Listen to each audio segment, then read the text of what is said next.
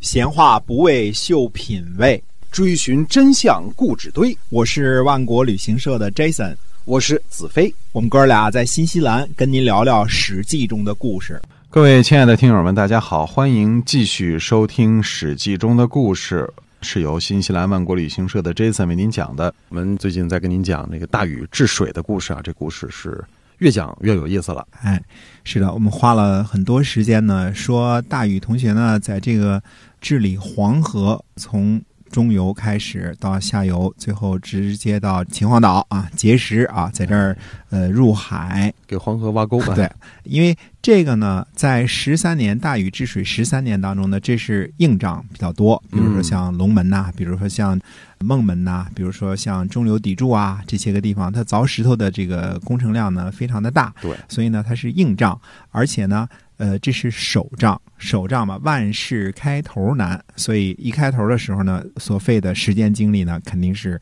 非常的多的。嗯，那么其中还有一点呢，我们说从大陂这块经过降水，黄河拐弯最后一个弯啊，就往上走了。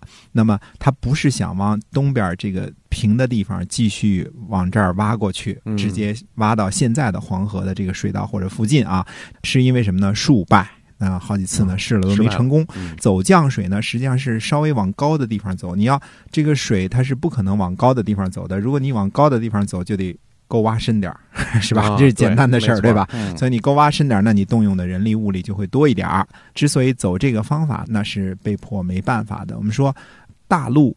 嗯，我们中国这个字儿啊，古代的时候一个字儿呢就是一个词儿，现在我们基本上是两个字儿一个词儿啊。比如说这个原平原这个原，我们都说平原、高原。现在啊，实际上这两个字儿呢，在古代的时候呢，呃，原是指什么呢？高的地方又平的，就是说高原叫原。嗯哎，呃，那你说特别平、特别广阔的地方叫什么呢？叫陆，陆地的陆。陆所以一个是哦陆，一个是原。所以说呢，我们说大陆湖，那可以肯定是在现在我们称作的这个华北平原这平原上的这个，嗯，那我们说呢，是在什么地方呢？是在叫做邢台往北这个地方。那个地方呢，在古代的时候是一块比较大的一个湿地，比较大的一个湿地呢，那最后把这个地方呢作为一个湖泊，然后呢，呃，再往上引了九条逆河，通过碣石这个地方入海了。这是它的这个走向啊。哦，大陆湖这个地方呢，最后的干涸呢，应该是在清朝的时候。因为我们说呢，在清朝以前呢，这个地方还是有这个鱼呀、虾呀，还是挺大的一个湖泊呢。那时候还是很美的一块地方。那后来呢，就干涸了。呃，因为河呢不从这儿走了之后呢，那水量啊各个方面都会有变化了。对，嗯那么少。哎，嗯我们说呢，这个大陆湖这个地方呢，起了一个分流的一个作用，最后呢，把这个水都导向大海，所以黄河的任务至少这个治完了之后呢，是完成了。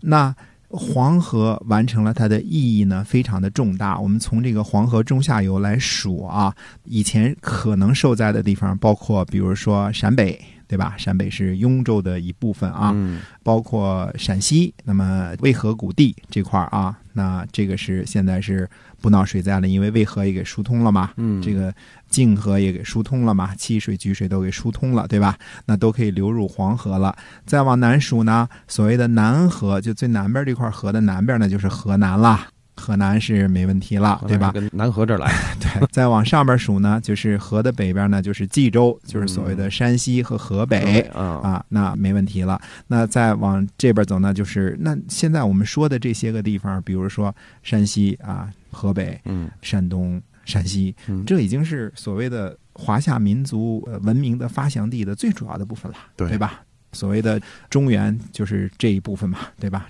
最主要的诸侯国也是这一部分。就这波北方人，对想当初那是最适合于这个人类居住的地方。嗯，黄河呢，曾经历史上多次改道，我们说过这个原因啊。泥沙一淤积了，这个就高了，高了之后呢，那一决口就得换个低点的地方流。嗯那一直到现在这个河道呢，那它不是说呃一天两天形成的。那么我们说呢，不要把这种黄河的改道呢归罪于大禹，而是要把这个治理好的这个千秋万代的工业呢归功于大禹。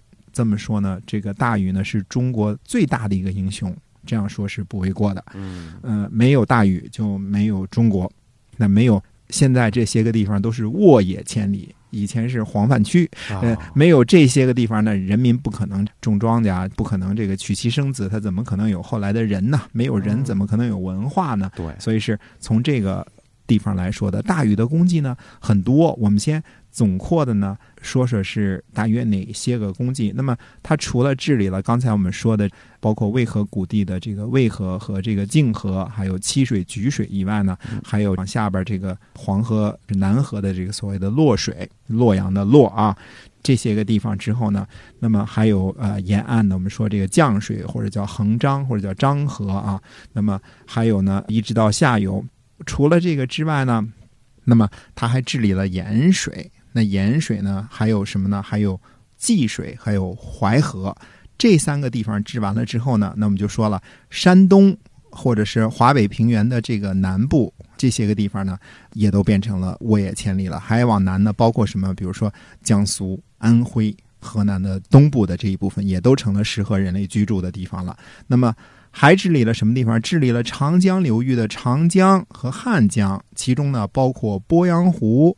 我们说这个事儿的时候呢，就得提一提了所谓的河和这个湖这个问题，因为嗯大禹的功绩之一呢，还是有湖的治理。其实呢，古代的时候，首先呢，说那个时候呢，这个水没治理好，所以嗯大部分平原地区呢都比较低洼，比较的湿，所以这个水呢，地上水也不那么缺乏，特老是水淹嘛，对所以你这个河呢，除了这个大河流过的时候呢，自然走向流向海了之后呢，那毕竟大河的流经的途中呢，就有很多的低洼的地方，那这些低洼的地方就会形成湖泊。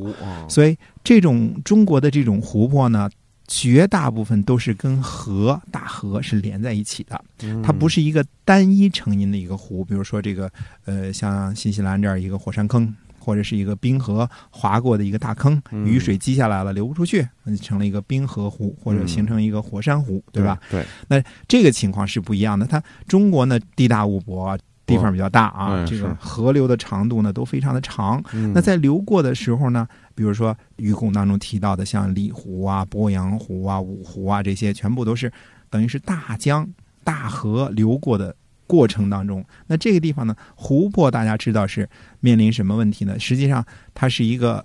等于说是它是中间像个水库似的这么一个作用，对吧？？那么当时大禹呢是坡，也就是说呢，给这个湖呢筑了堤岸，嗯这样的湖呢它就不会往上再泛滥了。嗯再有一点，我们说呢，我们可以肯定的说，南方啊，特别是这个长江流域和汉水流域啊，这个湖泊的面积啊，现在缩小了很多很多很多了。嗯后来这个南方经济发展了，种稻子了，移居过去的人也多了啊。那么一直到明清以前呢，都有大规模的所谓的围湖造田的现象哦发生。把湖给围起来了，填平了，平然后哦造田。因为什么？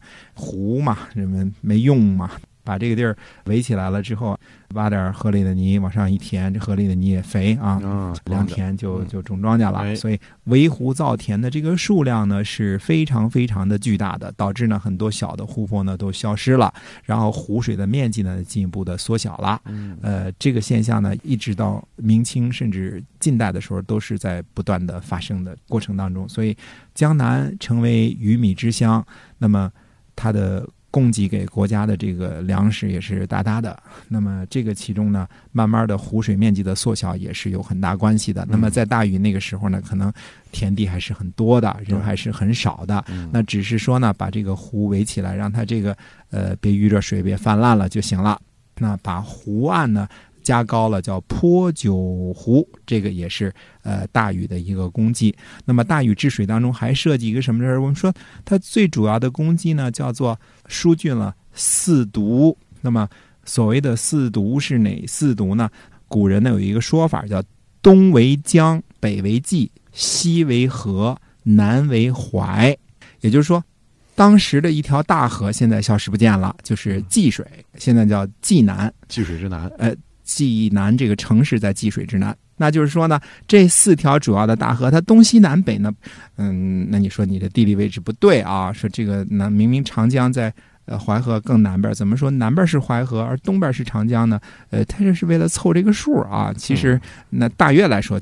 长江是靠东嘛，对吧？那个时候主要是靠东嘛，它以最主要的特性描写它东嘛。那淮河呢，呃，基本上就是很靠南边了。当时的人们认为就是很靠南边了。那长江流域呢，那个时候还是很少有人居住的。我们说，再往后世讲的时候，讲到这个周朝的时候，所谓的楚国的楚武王和楚文王，他们干什么呢？筚路蓝缕，以启山林。嗯，这个成语，这个习大大在不同的场合引用过两次啊。筚路蓝缕，筚路就是草车，车也不怎么好啊。蓝缕就是就是说是衣衫褴褛。